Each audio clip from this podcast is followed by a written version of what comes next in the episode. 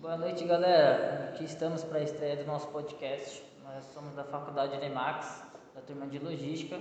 Aqui temos hoje é, a Joyce, o Júnior e a Bia. Somos do primeiro e segundo semestre aqui na nossa turma, né? A gente vai mostrar um pouco da Logap, que é uma organização né, que visa a simplificar explicar para as pessoas que não conhecem a logística, a logística em si de um jeito moderno, de um jeito mais curto e direto.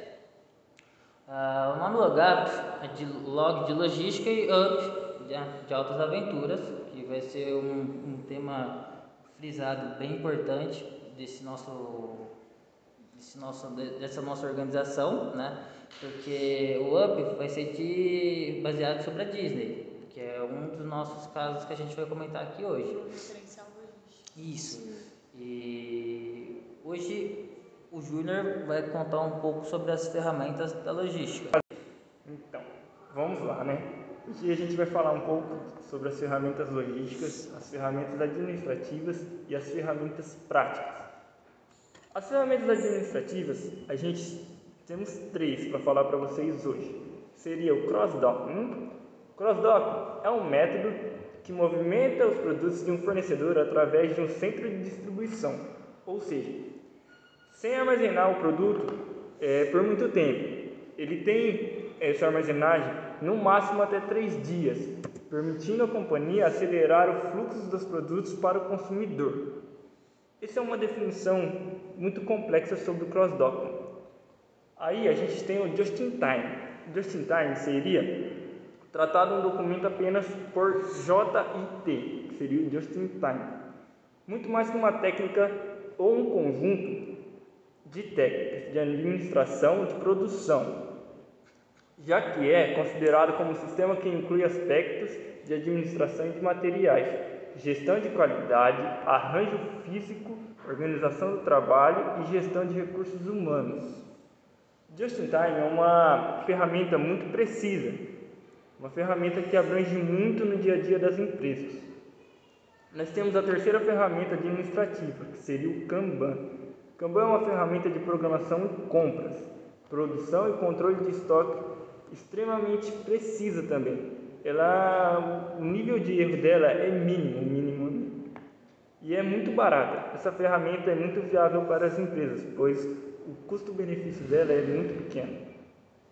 Ela funciona é, com cartões, onde as etapas de processo de produção e armazenagem são sinalizadas de acordo com os estados. Essas seriam as ferramentas administrativas que temos. Agora a gente temos as ferramentas práticas que seriam os carrinhos hidráulicos, as empilhadeiras, é, as pessoas que no processo são muito importantes e é basicamente isso. As ferramentas temos muitas, mas aqui é só um bate-papo mesmo para explicar um pouco para vocês o que é, né? Então, ainda falando aí sobre Logup, né? A gente tenta remeter a logística ao mundo mágico, a logística de um jeito simplificado. Falando sobre a Disney, que é esse referencial, é, uma coisa que poucas pessoas conhecem é que mesmo a Disney já teve uma grande falha logística. Durante a inauguração em 1955, se eu não me engano, foram vendidos 11 mil ingressos e no final apareceram 50 mil pessoas com ingressos falsificados e acabou aí ocasionando alguns problemas como falta de água, já que estava um calor de 38 graus no dia. Então o pessoal do parque, da organização, teve que escolher entre priorizar os banheiros ou priorizar os bebedouros.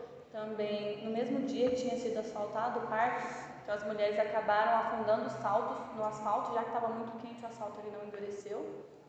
E para não ficar assim com essa má fama, por ser um mundo mágico e não querer passar essa imagem para as pessoas, eles refizeram a inauguração e foi perfeito do jeito que deveria.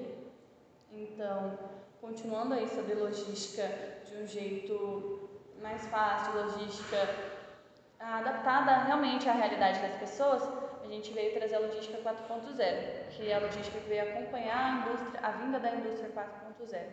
A logística 4.0, ela usa da internet, ela usa de sistemas para automatizar a vida das empresas, a vida da indústria no geral. Então, obrigada, viu? Não, não me perdi. Já É. A gente pode gravar outro dia? Pode? Esse daqui é as falhas, tá? É os cortes que a gente vai Ah, o postar pr- pra O vocês. primeiro, o primeiro em específico ficou, Ficou cabível. bacana. É que tirar a falta, né? Também tava em cima da hora, né? O primeiro? Você não acha que não ficou bom? Mas assim, tá muito melhor que o primeiro de todos. É. Eu acho que já tá meio do caminho. O último provavelmente vai ser o melhor, melhor, melhor. Só que a gente tem que estudar mais, Tem. decorar mais as coisas. Ele tá travando É. e gaguejando. E tipo assim, fica fazendo. É bem bacana isso Logup, por que, que a gente escolheu esse nome? Log de logística e Up de Up Altas Aventuras. Então a gente queria trazer a logística de um jeito simplificado e de um jeito mágico. E nada mais mágico do que a Disney para explicar isso. Então, ainda falando sobre a Disney, que é um referencial em logística no mundo todo, nem sempre ela foi assim. Na inauguração do parque, se não me engano, em 1955, eles tiveram um grande desastre. Foi esperado 11 mil pessoas, que foi a venda desses ingressos, e no total foram 50 mil pessoas com ingressos falsificados, o que gerou. Nesse dia estava um calor de 38 graus, acabou faltando água, eles tiveram que escolher entre priorizar os bebedouros, priorizar os banheiros. É, no mesmo dia também tinha sido asfaltado o parque, então as mulheres acabaram afundando os saltos, foi um desastre total. Para não manchar a imagem do parque, nem a imagem desse mundo mágico, eles fizeram uma segunda inauguração que foi muito mais bem sucedida. Então, é um grande aí, exemplo, um referencial de que mesmo falhando, eles conseguiram ajustar todos os pontos e hoje é impecável. Você vai no parque, você não consegue ver nenhuma movimentação, nenhum processo logístico que seja perceptível, apesar de estar ali. E ainda falando sobre logística, é, tem a logística 4.0, que visa justamente isso, uma logística mais sistematizada, uma logística que não está nos olhos nos das pessoas. Então, a logística 4.0 ela veio para se adaptar à indústria 4.0, é uma logística mais sistematizada, ela tem a ver com internet, com a sistematização dos processos dentro da- das empresas. E outro exemplo da logística 4.0 é a ferramenta RFID, que é um leitor, na verdade, é uma radiofrequência que dá para fazer o controle de estoque, o controle de mercadoria que entra e sai dentro da empresa.